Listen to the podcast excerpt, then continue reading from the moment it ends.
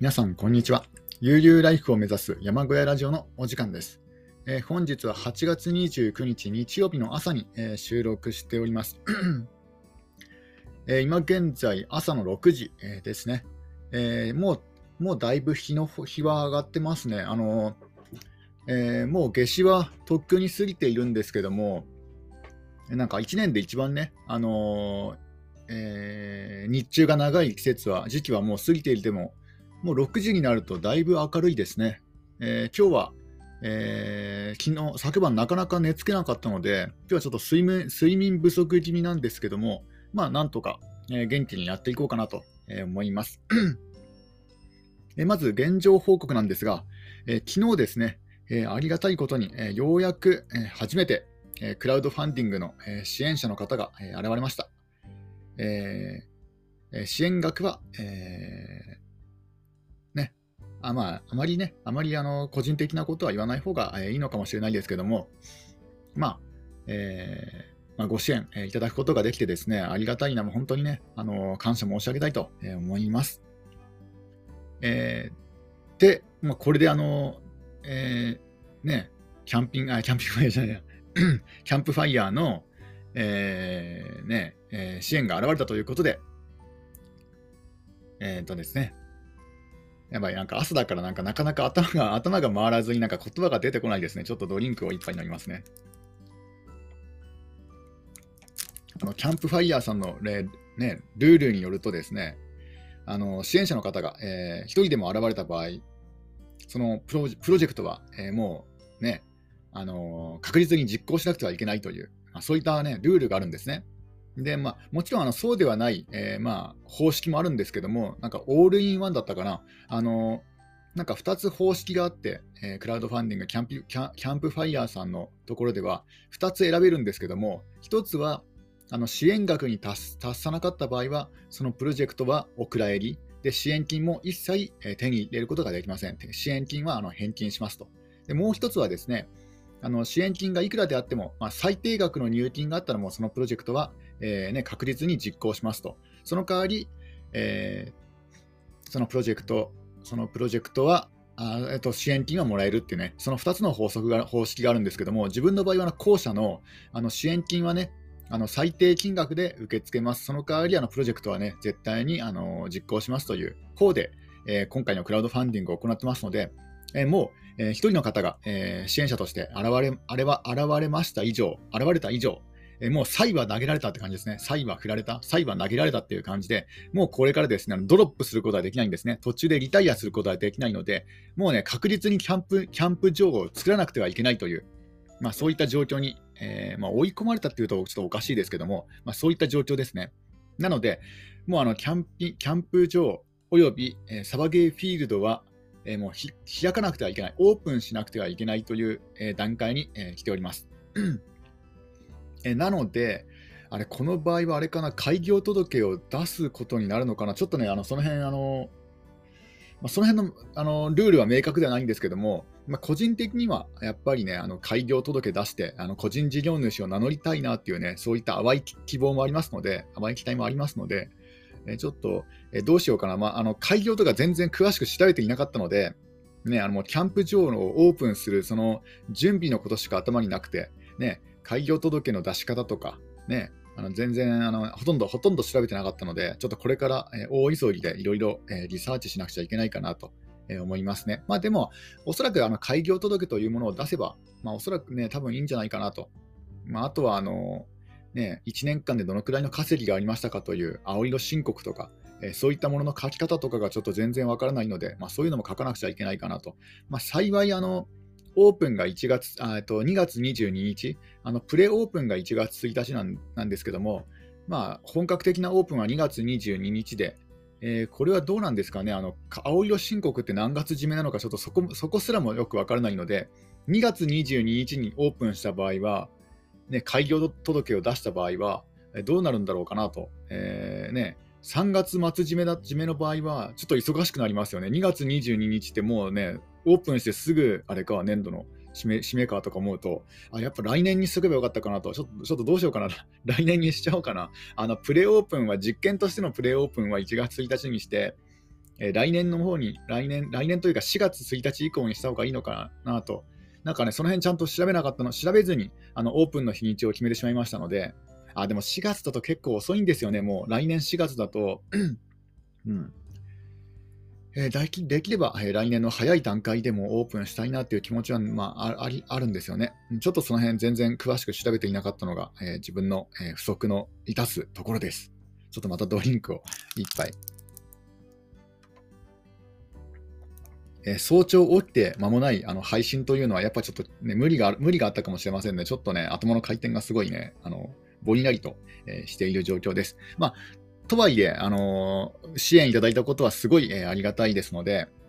えこれでちょっと可能性が見えてきたかなと。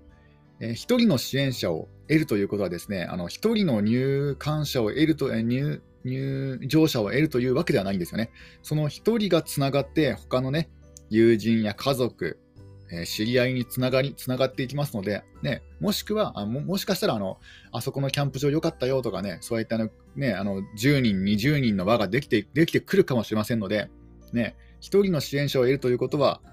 ね、あの1人ではないんですよね。えー、少なくとも、えーまあ、他の方も、えー、影響を受けると思いますので、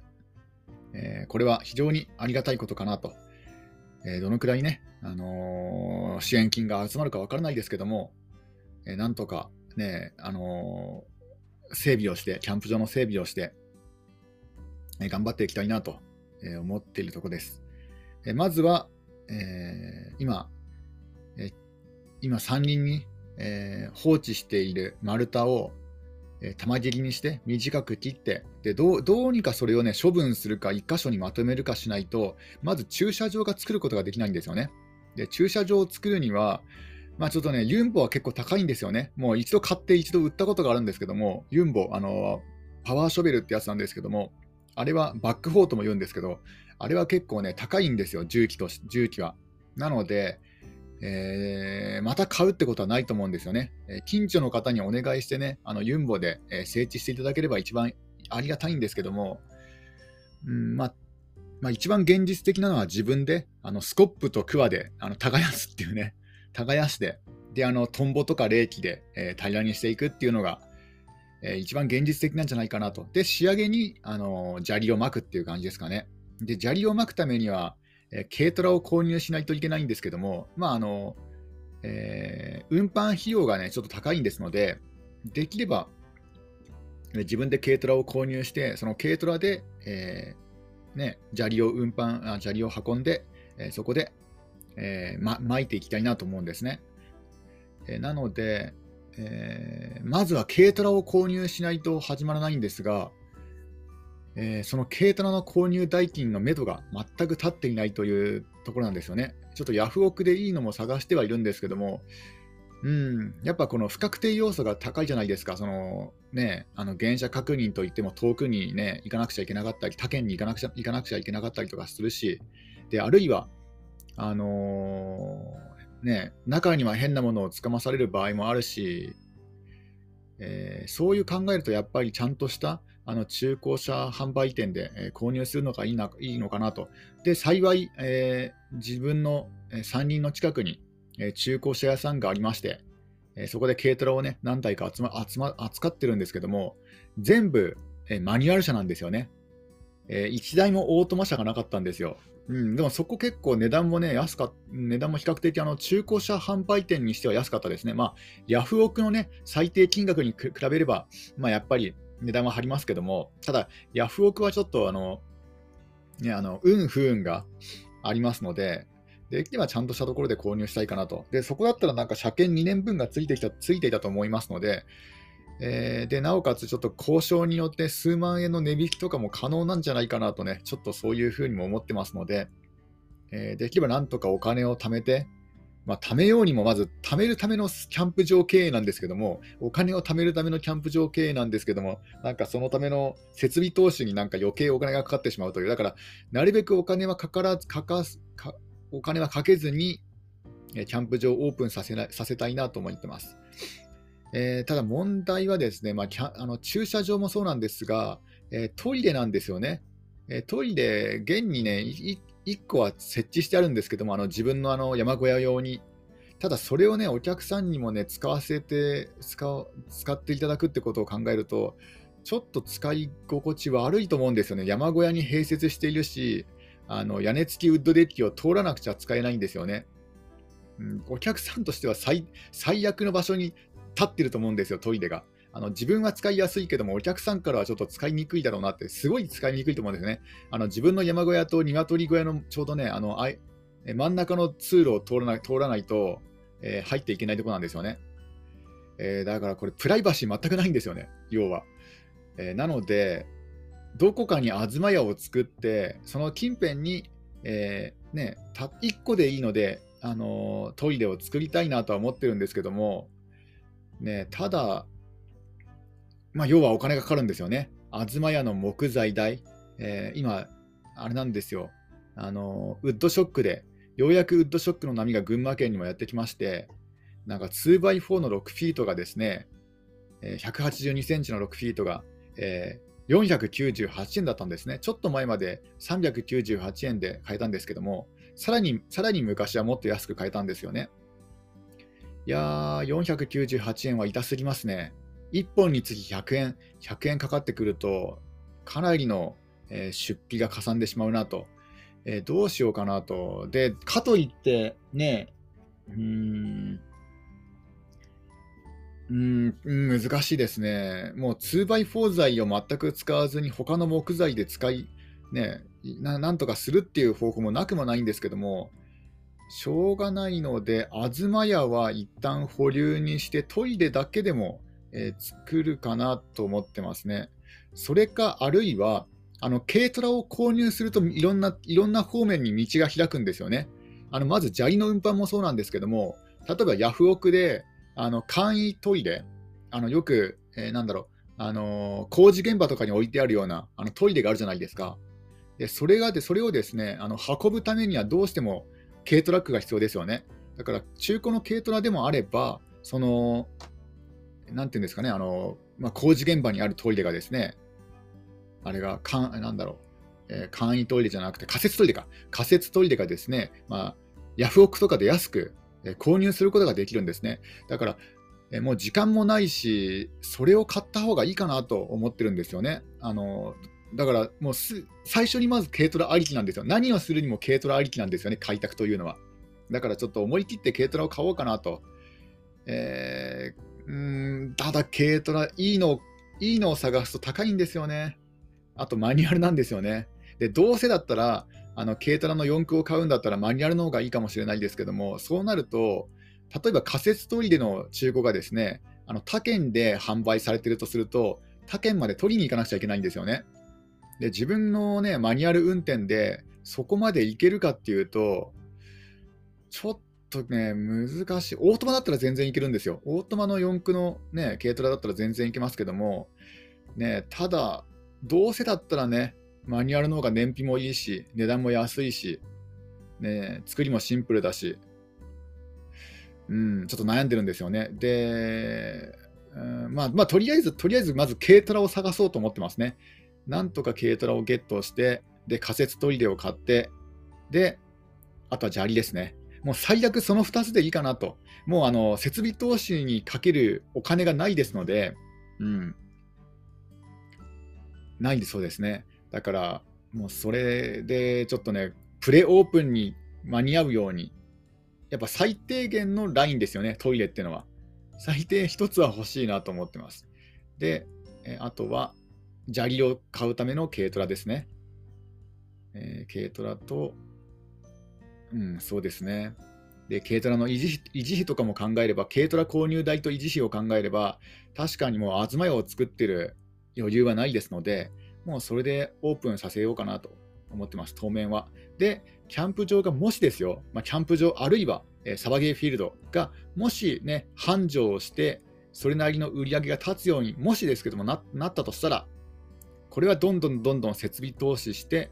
えー、開拓していこうかなと思います。まず最初は小さく、ね、小さく作っていこうかなと思います。もう最悪、もうあのオープントイレにも、オープントイレを売りにしてもいいかなと思ってるんですよ、個人的には。あのオープントイレっていうのはですね、まあ、要はあのフィールド上どこでもトイレしていいですよっていうね、まあ、その人目につくところはちょっと厳しいですけども、駐車場近辺とか、ね、ただあの、木陰の隅とか、ね、そういったところであのどこでも、えー、用を足してくださいと、その代わりちゃんと埋めてくださいと、えそういうことにしようかなと。ただ問題はトイレットペーパーですかね。トイレットペーパーの分解が非常に遅いんですよ。なんか自然界にあのトイレットペーパー、あのセルロースを分解する微生物っていうのが非常になんか少ないらしいんですよね。なので、あのどうしようかな、そこもまた問題なんですよね。なんか柔らかい和紙でも購入して置いとこうかなと。あのちゃんとした専用のあの生分解のね、あの分解しやすいあのトイレットペーパーというのも売ってるんですけども、あのモンベルさんとかで。ただちょっと値段が張りますので、どうしようかなと。もう障子の紙でもいいかなと。あ、障子の紙分解されやすいかどうかわかんないですけども、なんかや、ね、なんか柔らかいものがあればいいかなと。なんか柔らかい、なんか紙のね、繊維のものがあれば、それでね、あの、うん、なんか用を足していただいて、で、埋めてもらうと。もう全部セルフ方式にしようかなと、あの、整地から始めてもらおうかなと思ってますね。えー、スコップを貸し出しして、でまずそこから、えー、スコップで平らを作って、まず水平面を作って、えー、そこでキャンプ場、キャンプのね、あの設置場所を作るというスタイルにしていこうかなと思ってます。えその方式であれば結構ですね、あの山林内、まあ、結構傾斜がきついところでも、えー、テントを張ることができますので、逆にお客さんにとってもいいんじゃないかなと。あのあある程度こちらでですね、あのフリーサイトを決めてしまうと、もう借りられてしまうんですよね、あのテント張れるところが。で例えばお客さん同士のテントのあの距離が近くなっちゃったりとか、えー、しますので、それだったらね、あの傾斜地だけでも日当たりがいい場所っていうのは結構ありますので、そこをあのスコップなりクワなりで、えー、耕してもらって、そこで、えー、テントを張っていただくという、まあ、そういった感じにしようかなと思いますね。それだったらなんかウィンウィンですよね。こちらとしてもなんか、ね、勝手にこう水平面が作って作られ作られていくしで、お客さんにとっても、ね、あ自由にのびのびと一人の空間を楽しむことができますので、もうそんなスタイルで、えテントあ、えーと、キャンプを楽しんでもらおうかなと思ってますね。なので、えそこに関しては特に問題視は、えしていませんね。まあ、ひょっとすると、ね、あの今後、あの Google マップの口コミ欄になんかね、ひどいキャンプ場だとか書かれるかもしれないですけども、まあ、まあ、多少、多少一部の、一部のユーザーさんにはね、そういう意見も出るかもしれないですけども、中にはこうガチのキャンプしたいっていう人も、えー、いると思いますので、で最終的には、えーね、あのそういうのが、そういう整地とか、セルフで立てていくっていうのが、なんか、ね、そういうのが抵抗のあるユーザーさんは去っていって、もうガチキャンプしたい人がなんか、ね、残るそんな感じでなんか淘汰されていくような気はしますので、ね、なので、割とそれはいいスタイルなんじゃないかなと。なんか本当のこの、ね、自分で作り上げているセルフサービスのキャンプを楽しみたい人が、ね、こうあまり干渉されずに、そう、干渉型じゃなくてね、あの不干渉なキャンピング場キャンキャンプ場にしようかなと思ってますね。ちょっとまたドリンクを飲みます。今ですね、あの小鳥が結構さえずってるんですけども、残念ながらなんかこの、今 MacBook の、えー、ボイスメモだったかな、あ、場合じゃない、これはアンカーの、アンカーで、アンカーというプラットフォームで録音してるんですけども、あのインターネット上のサイトで、サイトの。なんかそれで録音すると、この小鳥のさえずりとか、周りの音がですね、なかなか収録されにくいんですよね。自分の声はね、すごい収録はすごいいいんですけども、クリアにね、入るんですけども、なんかこの周りの環境の音がね、あの例えば雷の音とか、風の音とか、なんか小鳥のさえずりとかが、なんか収録されにくいですので、ちょっとそれが残念なんですよね。まあ、ただ、あの、あのなんだろう、本来ラジオ配信というのは周りの音が入らない方が、えー、いいですので、おそらくね、そういうことも考えられてるのかもしれないですね。ちょっとよくわかんないですけども。まあ、まあ、まあね、とはいえ、えー、これは非常に良い、えー、プラットフォームですね、アンカーさん。えー、あとはですね、現状報告としましては、えー、まだ特にはないですかね。まだ公式ウェブサイトの方も、えー、できていないんですが、もうあのキャンプ場オープンするという方向に決まりましたので、まあ、公式ウェブサイトも作って、ぼちぼち、ぼちぼち作っていかなくちゃいけないかなと、ちょっといろいろね、やることが忙しくなってきますね。ウェブサイトも作らなくちゃいけない、軽トラも買わなくちゃいけない、えー、仮設トイレも買わなくちゃいけない。ね、あの、キャンプ場、あ、そうだ、お伝え、お伝え忘れたことがありました。あの、現状報告。あの、昨日ですね、昨日涼しくなってから、えー、丸太をね、あの、え、山林に放置してある丸太を、えー、短く切ろうと思ったんですよ。で、そのために、チェーンソーをね、すごい久しぶりに、えー、出してきたんですね。えー、あのウッドデッキの棚に、ウッドデッキに棚を作って、そこに置いた置いてあるんですけども、もうあの夏が始まる前からもうね、全然使ってなかったんですね。もう2、3ヶ月使ってないんじゃないかなと。で、ちょっとウッドデッキの屋根もですね、あの一部雨漏り雨漏りしましてまして、ちょうどそのね、あの、チェーンソーが当たるような、チェーンソーに、まあ、直接雨がかかるようなところではないんですけども、まあ、チェーンソーも濡れてしまうようなところだったんですね。で、ちょっと不安だったんですけども、まあ大丈夫だろうと思って、でチェーンソーに燃燃料を入れて、でチェーンソーの刃を少しあの自己流で研いで、でチェーンソーでようやくあの丸丸太を切るためにチェーンソーのエンジンをかけようと思ったらですね、これが全然なんかエンジンがね、吹か吹かないんですよね。あのエンジンがかからないんですよ。ドゥルルン、ドゥルルンってななんないんですよね。もうなんか 100, 100回以上エンジンかけようと思って、エンジンチャレンジをしたと思うんですけども、なんかエンジンが全然かからなくてですね、昨日は結局、あのエンジンをかけようとするだけでなんか汗びっしょりになって、もうやめたんですけども、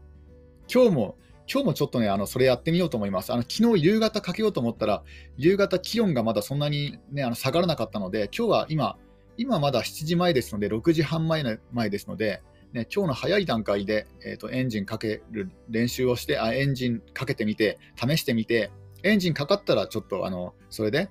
丸太を切っていきたいなと思ってます。あと昨日はですね、蚊が、やっぱり夕方ぐらいで蚊が結構出るんですよね。うん、それがやっぱ問題ですかね。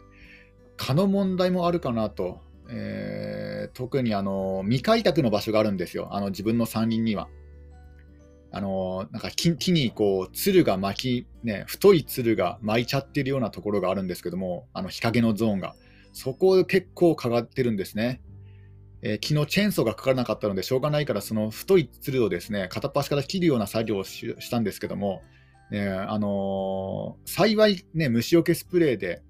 なんか全身あのスプレーかけといたので、ね、そんなに蚊に刺されるってことはなかったんですけどもやっぱりこう蚊が近寄ってくるっていうのはあまりこうねあの良いも良いもんではないですね。なのでそこもちょっとねもう少し日が当たるようにしたりあのなんだあの雑木は切ってもいいっていう、ね、ことになってますので、一応あの、えー、山林をですね大きくこう伐採しようとすると、あの伐採届っていうのが必要になるんですけども、なんか役場の方が、えー、来られたときにあの、アドバイスとして、あのそういうちゃんとした生えている杉の木を切るときはあの伐採届が必要ですけども、その腐っている木とか、倒れそうな木とか、雑木雑木とかはなんか許可はいりませんっていうね、そういったねことを聞きましたので、だからもう腐ってる木とかを、えー、チェーンソーでね、あの片っ端から切って、で日がね、少しでも日が入るようにしたいなと、えー、思ってますので、えー、その作業もやるためにチェーンソーが必要だったんですけども、いやチェーンソーのエンジンがかからないという、でチェーンソーって結構高いんですよね、あの自分あの、ハスクバーナというあのいいチェーンソー、あの世界にですねあの2つのメジャーなメーカーがありまして、ハスクバーナーとスチールっていう2大メーカーがあるんですけども、そのうちのハスクバーナーというですねあのチェーンソーを持ってまして、でそのハスクバーナーっていういいチェーンソー、どのくらいしたかな、5万円以上はしたと思うんですよね。えー、5万円以上するハスクバーナーのいいチェーンソーがエンジンがかからないというトラブルに見舞われてますので、ちょっとどうにかしたいなと。結構結構痛いですよ。これで新たにチェーンソーを買うってなると、すごい痛手になりますので、なんとかね、今あるチェーンソーでエンジンをかけたいんですよね。で、倒木をどうにかしないと、あの駐車場を作ることができないんですよ。だね、オープンまでに駐車場を作らないわけにはいきませんので、どうにかチェーンソーをかけて、倒木を処理して、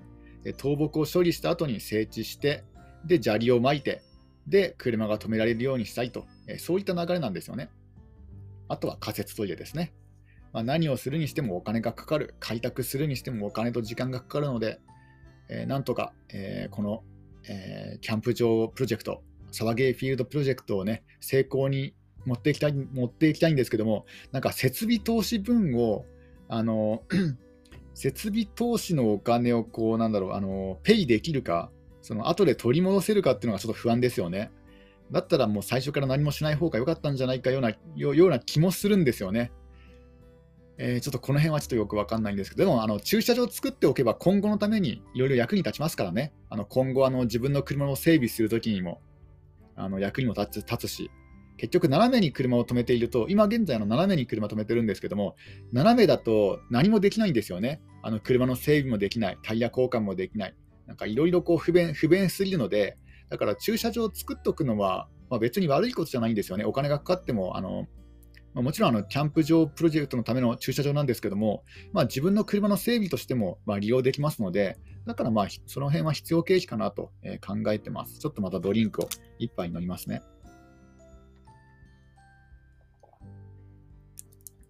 ただ、それよりもですね、あの大きな大きな痛手というか、うん、大きなリスクはですね、あの就職活動ができなくなったところなんですよね。あ就職活動っていうか、あの転職あ、引っ越し、引っ越し前提の転職活動ができなくなったあ、引っ越し前提の就職活動ができなくなったってことなんですよね。あの実はですね、あの数日前に、おとといかな、あのえー、求人に応募してまして、もう引っ越し前提の求人に応募した直後なんですよね。あのクラウドファンディングに、えー、支援者が現れないと思いまして、もう0円で終了するかなと思って、もう諦めて、キャンプ場プロジェクトは諦めて、でもう、えー、求人に応募したんですよ。あの他県他県の求人ですね、遠方の求人に応募していまして、で、えー、まあ、なんだ、エントリーしたんですけども、ただですね、あの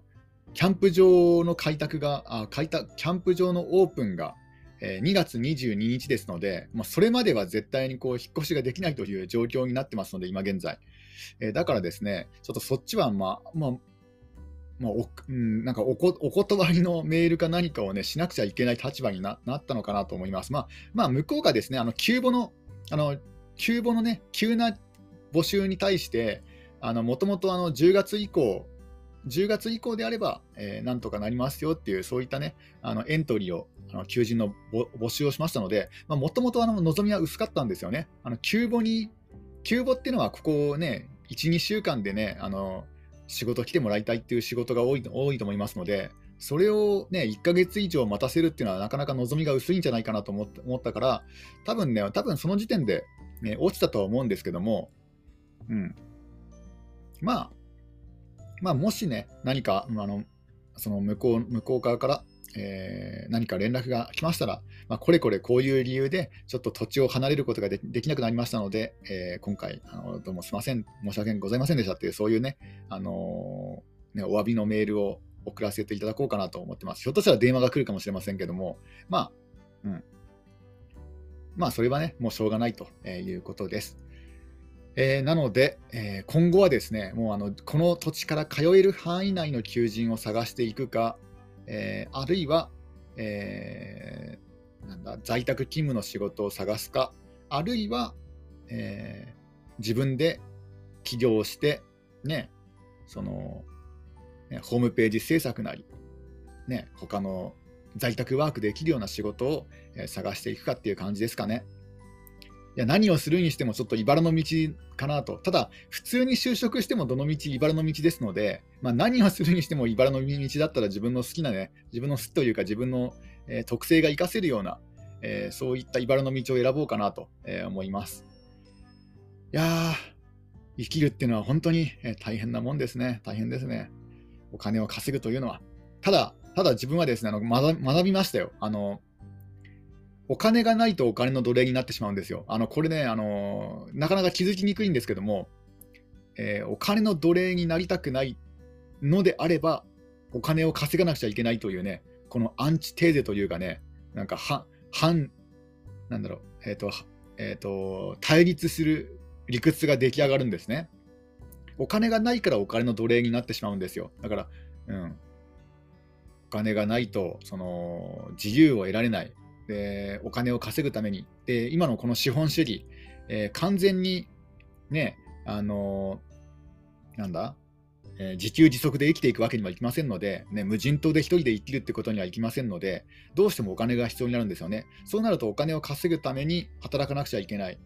でお金がないとお金の奴隷になってしまう。働、ね、な自分の好きな仕事を選ぶことができないと。ところがお金があったらねちょっと余裕もできて、ね、いろいろいろんなチャレンジもできますのでお金の奴隷にならずに済む選択もできるんですよね。だからお金の奴隷になりたくなければお金を稼がなくちゃいけないというね、この資本主義で生きて生きていくためには、もうどうしようもない宿命があるんですね。だから、え今回このプロジェクトを立ち上げた立ち上げたわけです。それでは皆さん、今日も一日楽しんでいってください。